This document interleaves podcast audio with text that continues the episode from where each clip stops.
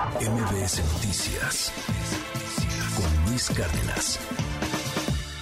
Animal Político ha subido un trabajo periodístico de información con infografía, con temas de, para poder tomar pues una postura, una decisión al respecto del tema y se la estoy subiendo en estos momentos a nuestras redes sociales. Échele un ojo a esta infografía publicada por Animal Político, a esta pieza publicada por Animal Político y por Intersecta, además. En México, diario, ¿sabe usted a cuánta gente arrestan? ¿A cuánta gente meten al bote? 300 personas. Todos los días encarcelan a 300 personas. Esto ha provocado el crecimiento más rápido de la población penitenciaria en 15 años. De las personas que están en el bote, de las personas que están en la cárcel, el 85% no tienen sentencia. Cañón. Va de nuevo. De las personas que están en la cárcel, el 85% no tienen sentencia. Donde más metemos a la cárcel es en la Ciudad de México y en Oaxaca. Viene también aquí en esta página que le estoy posteando una infografía en torno a los estados en donde más se mete a la cárcel y en donde menos se mete a la cárcel. Sonora es de los que menos mete a la cárcel. Zacatecas de los que menos mete a la cárcel, igual que Jalisco llama la atención también que eh, de, las personas que están en la cárcel, la mayor parte son por robo y narcomenudeo. Y de estos que están en la cárcel por robo y narcomenudeo, 60% no están sentenciados. De hecho, de robo ni siquiera tendrían por qué estar, porque no es un delito que antes decían grave o que amerite estas prisiones, pero bueno, pues les meten prisión preventiva justificada. Quiero que entremos a este tema en un debate en donde usted nos diga qué opina, qué postura, que haya prisión preventiva, que no haya prisión preventiva, que metamos a la cárcel a todo. No, ¿qué opina? 5571 131337 5571 131337 WhatsApp abierto absolutamente para todos. Salvador Mejía, experto en temas también antilavado financieros, experto en temas también penales. Me da muchísimo gusto verte aquí en este espacio. ¿Cómo estás, Salvador? Y en Magia Negra, Luis. Y en Magia Negra. No, bueno, ya también. Y vendes pozole los jueves. Bienvenido, querido Salvador. Buenos días, buenos días al auditorio. Prisión preventiva oficiosa. ¿Qué es? ¿Cómo la, cómo la podemos platicar, Luis? Eh, todo en estos días eh, he escuchado a muchos expertos, colegas, que saben mucho más que yo de derecho. A ratos sospecho si soy todavía sí, sí, Sí, todavía eres abogado. Tengo mis dudas. tengo mis dudas. Pero fíjate que creo que todos cometen un error. Todos quieren explicarle al público, al señor, a la señora que va ahorita en un camión, desde la perspectiva de la Constitución, de los tratados internacionales, que, que, eh, ¿por qué es tan peligrosa? ¿Por qué es tan lesiva? palabritas domingueras. ¿Por qué es tan peligrosa la prisión preventiva oficiosa? Sí. Para ellos, para el señor, la señora que están ahorita saliendo a vender sus productos a la calle, los que van a la central de abastos. Y creo que es necesario que la gente escuche en español, en un español muy sencillo, cuál es el fondo y hacia dónde puede o no puede caminar esto. Okay. La mejor forma que se me ocurre es tomar las declaraciones del presidente, de ahorita el subsecretario de Seguridad Ciudadana eh, Mejía Verdeja, eh, la jefa de gobierno, que están introduciendo un factor muy peligroso a la discusión, el miedo. Si, te, te, interrumpo ahí un momento. Tenemos el audio de la jefa de gobierno, si no me equivoco, de Claudia Sheinbaum, porque podría ilustrar muy bien lo que estás diciendo en este momento, Salvador. Sí, sí la tenemos por ahí, si no me equivoco. Escuchemos. Creo que sería un grave problema.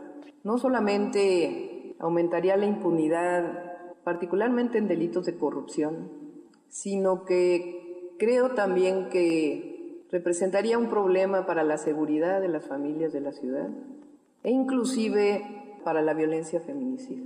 Muchas veces es a criterio del juez y a propuesta evidentemente de la Fiscalía la definición de la prisión preventiva justificada, pero si ésta se elimina, representaría un problema eh, de seguridad para las mujeres de la ciudad. Estoy convencida de ello. Bueno, lo que pasa es que también, Salvador... Falso de toda falsedad, Luis. De plano, o sea, tú, tú estás Falso, a favor. de, de que, que se elimine la prisión preventiva. no tiene razón Oficiosa. de existir en México porque va, uno, en contra de la Constitución. Ajá, Ahí está, levanté la voz. Dos, ajá. lo único que genera es que haya más personas pobres en, En la, la cárcel. cárcel. ¿Qué aprendes? ¿Qué aprendes cuando inicias tu carrera como abogado? En la cárcel están los pobres y están los políticos que caen en desgracia. Eso es cierto. Así de sencillo. Eso es cierto. No, eh, no tengo dudas y tengo datos. Así de sencillo. Pero déjame regresar a este, a este video, a este audio, Luis. Todo el sistema está lanzando un mensaje.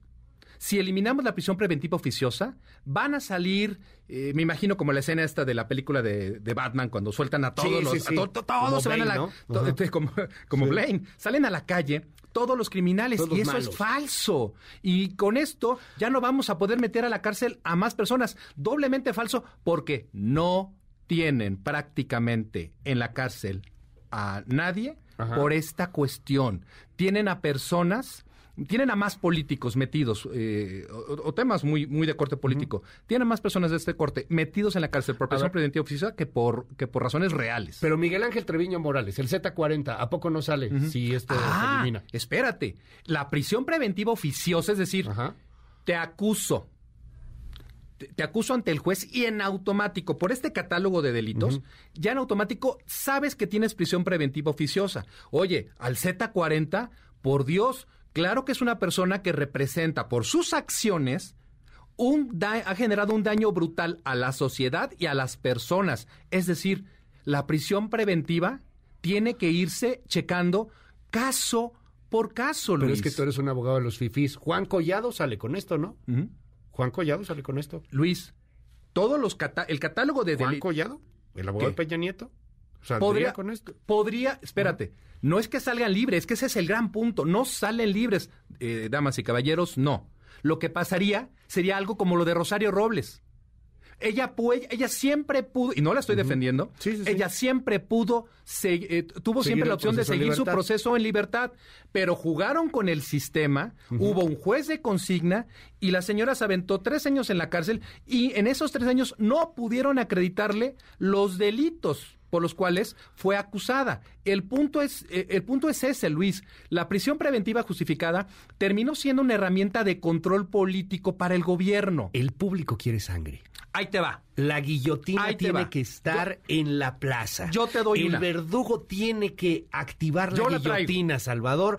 Porque, a ver, yo me acuerdo, me acuerdo de este tipo y yo me... Claro. Me da mucho gusto Las que el tipo las esté- masa- las que el tipo masacres esté en- la cárcel. No, te lo pongo. Saúl Huerta, ¿te acuerdas? Ah, sí, sí, sí, sí. El diputado Este, pedófilo. por supuesto. El que, y que le acusó el niño y el niño le dijo, oye, es que me, me drogó, me, me bajó los pantalones, me metió a un hotel. Este diputado, este tipo que tenía fuero, que se justificó en el fuero, hoy está detenido, pero si no hubiera prisión preventiva, no estaría en la Pero cárcel. ¿cómo si estaría en su casa O en otro lado. violando a otro niño a lo mejor? Ahí te va. No estamos diciendo que no haya delitos, no haya personas que cometen delitos gravísimos, gravísimos, que no tengan, eh, que no se hayan ganado. eh, el estar, el estar, voy voy a hablar en español. Sí, sí, Eh, sí. Estar encerrados en la cárcel mientras dura su proceso. Pero para que eso ocurra, Luis, el Ministerio Público debería tener la capacidad para demostrarle a una juez Claro. o a un juez que este individuo, por las acciones cometidas, representa un gran peligro para la sociedad. Oye, trata de personas, sí, pero, pero por supuesto. Salvador, entonces no entiendo, no entiendo por qué, por qué estás en contra de esto. Porque, la está, porque están usando la prisión preventiva eh, oficiosa como, como una herramienta, eh, digamos que a la antigüita te querían detener y para, y para Claro. amarrar te, te, te sembraban una pistola, este, un carrujo de mota. No es diferente. O ya hoy simplemente te acusan, ¿eh? ya ni siquiera te Ah. tienen que sembrar cosas. Y, y lo que tú dices lo señala nada más y nada menos, ahí tenemos el audio, el ministro presidente de la Suprema Corte de Justicia de la. Nación, Arturo Saldívar, cuando dice se ha abusado de la prisión Se ha preventiva". abusado. Así lo dijo. Ah, ahorita lo tenemos por Ah, ahí, bueno. listo. Ahí está. Ahí está. Ok, venga. En México desde hace mucho tiempo hemos abusado de la prisión preventiva. Muchas veces se detiene para investigar y esto ha afectado sobre todo a miles de personas pobres. Esto no implica que sin prisión preventiva oficiosa delincuentes peligrosos o que han defraudado de manera muy importante al país estén en libertad. Sí. A ver, entonces, no van a sacar a los grandes criminales. No, eh, esto... Esto No va van a salir no van a salir malos. y solo y esto es propaganda Según yo, ya están en la calle, ¿no? Este. espérate Ajá. y hay muchos que están en la calle pero Luis esto es propaganda al más puro estilo y te voy a dar un par de datos tan está siendo tan ha sido usada en esta administración la prisión preventiva justificada con fines de control político que ahí tenemos el caso del ex procurador fiscal y corrido hace no mucho eh, Carlos Romero Aranda. Eh, con la reforma penal fiscal del 2019, en la que establecieron que todos los delitos de carácter fiscal eran, ameritaban prisión preventiva oficiosa, lograron doblegar a muchas empresas que tenían el derecho de irse a defender ante un tribunal, pero como ya había este, como sembraron esta bomba, De te voy a meter a te la voy a cárcel, meter a la cárcel. pase Y este tipo, pase, ¿no? Carlos Romero Aranda, a mi juicio, perdónenme, para mí, para mí una persona que nunca debió ocupar esa posición, ex procurador fiscal. Sí. Él iba a los foros jurídicos, a los foros contables Ah, me acuerdo. y decía, ¿qué van a Los querer? vamos a meter a la cárcel. Tenía por una frase. factura, ¿no? Tenía Por una frase. A los, iban- ay, espérate, Por factureros. ejemplo, espérate, espérate, rápido. Y que, y que, a ver, si cometiste el delito, sí, pero no sé si estás en el mismo nivel por un error contable Table, que exacto. por el Chapo Guzmán, ¿no? Exacto, saludos a nuestro contador, por cierto. Ajá. Sí, saludos ahí a Benny. Oye, Luis, Ajá. ¿qué decía el ex procurador fiscal? En los foros, abierto, micrófono abierto, ¿van a querer línea de captura u orden de captura? Sí, es cierto, Madre de santa de, mi vida. Sí, cierto, Eso es intimidación y lo logran, lo lograban. ¿Y por qué lo corrieron? Porque lo corrieron, Porque ¿no? hubo un periodicazo a cargo de procesos donde se hablaba de actos de corrupción a, a su cargo y prefirieron removerlo, Mm. lo iban a mandar al IPAP, pero nunca logró su aprobación en el, en el Senado. Y Luis, si a esas vamos, Sí, pues sí va a caer junto con Todo el mundo esto decía terrorismo fiscal. terrorismo fiscal. Va a caer la reforma penal fiscal 19, 219 que ha puesto de rodillas a muchos empresarios porque están quitando ese elemento que tanto miedo Luis daba. Y te pregunto, y ahí muere, ¿qué pasó con todos los grandes casos supuestamente de fraudación fiscal? ¿Qué pasa con el caso de Álvarez Puga, Inés Gómez Montt, Beiruti, eh, Claro. el Cruz Azul? Punto. Mil gracias, Salvador. Te seguimos en tus redes. ¿Cuáles son? Cualquier cosa, Luis, arroba E ESMGIA. Estamos a Muchísimas la orden. Gracias, gracias, eh, Salvador Mejía. MBS Noticias con Luis Cárdenas.